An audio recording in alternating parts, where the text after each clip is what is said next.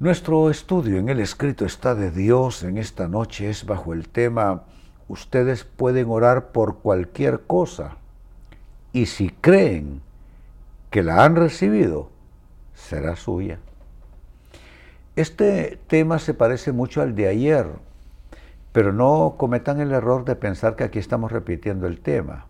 Es, un tema semejante, el texto de ayer es uno, el texto de hoy es otro, pero sí tienen esa coincidencia y esa familiaridad, lo digo de nuevo, ustedes pueden orar por cualquier cosa y si creen que la han recibido, será suya. No sé si notan que uno primero cree haberlo recibido aunque no lo está viendo, cree haberlo recibido aunque no lo tiene en la mano. Es que la fe, amados hermanos, primero lo recibe. Hubo un discípulo de Cristo, eh, Tomás, que cuando le estaba corriendo la, voz y la noticia de que el Señor había resucitado, pues lo, eh, estuvieron con Jesús resucitado unas mujeres, algunos de los discípulos, algunos de los apóstoles, pero cuando Tomás oye esto, él se niega a creer así nada más y él dice, no, si no viere las heridas en sus manos y su costado herido, no creeré que es él se apareció después, unos días después Jesús, y le dice, Tomás, ah, tú hablas de, de creer por ver, pero bienaventurados son los que no han visto y creyeron. Y es que eso es la fe, amados hermanos. Estar uno dispuesto a creer, como estamos leyendo aquí, si creen que lo han recibido, será suya. Yo hoy creo todas las peticiones mi Dios las conoce. Yo hoy creo que las he recibido. Creo que estoy en el proceso donde todo eso se ha activado desde el trono de Dios y eso viene en camino y eso viene en propósito, en, en curso hasta mi vida y lo recibo ya, antes de verlo, antes de tenerlo. Son noticias, son gestiones, son asuntos importantes, familiares, personales, de ministerio. Creo que lo he recibido, aunque no lo he visto. Creo que lo, me doy por haberlo recibido ya. Y te doy un consejo, haz lo mismo. Se lee en el Evangelio de Marcos capítulo 11 versos 22 al 24. Entonces Jesús dijo a los discípulos, tengan fe en Dios. Les digo la verdad. Ustedes pueden decir a esta montaña, levántate y échate al mar, y sucederá. Pero deben creer que de verdad ocurrirá y no tener ninguna duda en el corazón les digo, ustedes pueden orar por cualquier cosa y si creen que la han recibido, será suya. Esto merece otra lectura, amados hermanos, para que podamos todos interiorizarla más profundamente. Lo leo de nuevo. Entonces Jesús dijo a, sus, a los discípulos, tengan fe en Dios. Les digo la verdad. Ustedes pueden decir, eso es facultar a alguien pueden decir a esta montaña, levántate y échate al mar, y sucederá. Pero, entonces esto es una cláusula, pero deben creer que de verdad ocurrirá y no tener ninguna duda en el corazón. Puede ser que algunos de ustedes estén atascados en esto, dudas en el corazón y que no saben si sí o, o no. No, no, no. Oigan esta palabra. Pero deben creer de verdad que ocurrirá y no tener ninguna duda en el corazón.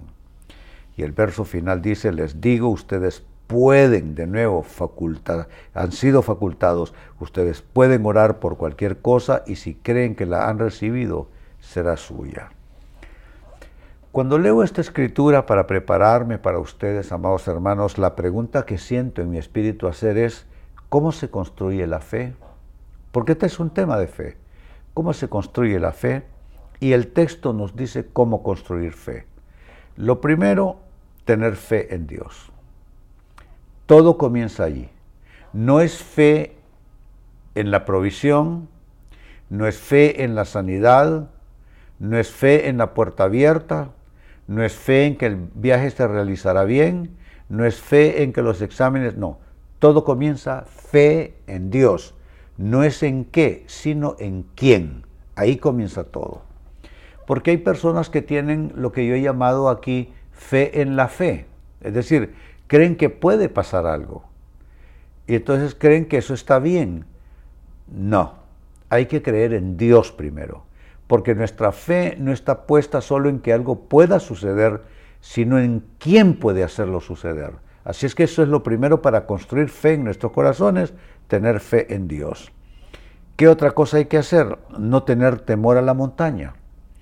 Dice eh, que tengamos fe en Dios y que le podemos decir, ustedes pueden decir a esta montaña, levántate y échate al mar. Es decir, no hay que tener temor a la montaña. La montaña puede ser un diagnóstico médico, la montaña puede ser un problema financiero, la montaña puede ser una enfermedad, la, problema, eh, la montaña puede ser un problema laboral. No hay que tenerle miedo a la montaña, es lo segundo. Lo tercero, ¿cómo se construye la fe en nuestras vidas? Orar con autoridad declarando que los males se desarraiguen.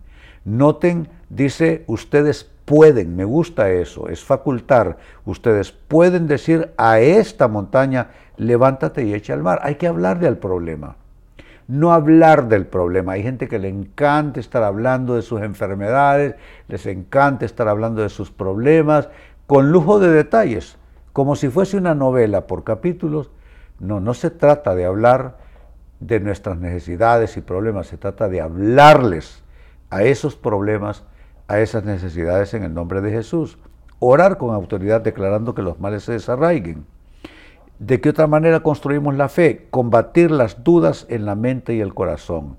Fue claro Jesús diciendo, pero deben creer que de verdad ocurrirá y no tener ninguna, ninguna duda en el corazón. Hay que combatir las dudas en la mente y en el corazón. Y finalmente construimos fe al asumir que no hay límites para la fe. ¿Qué es lo que dijo Jesús?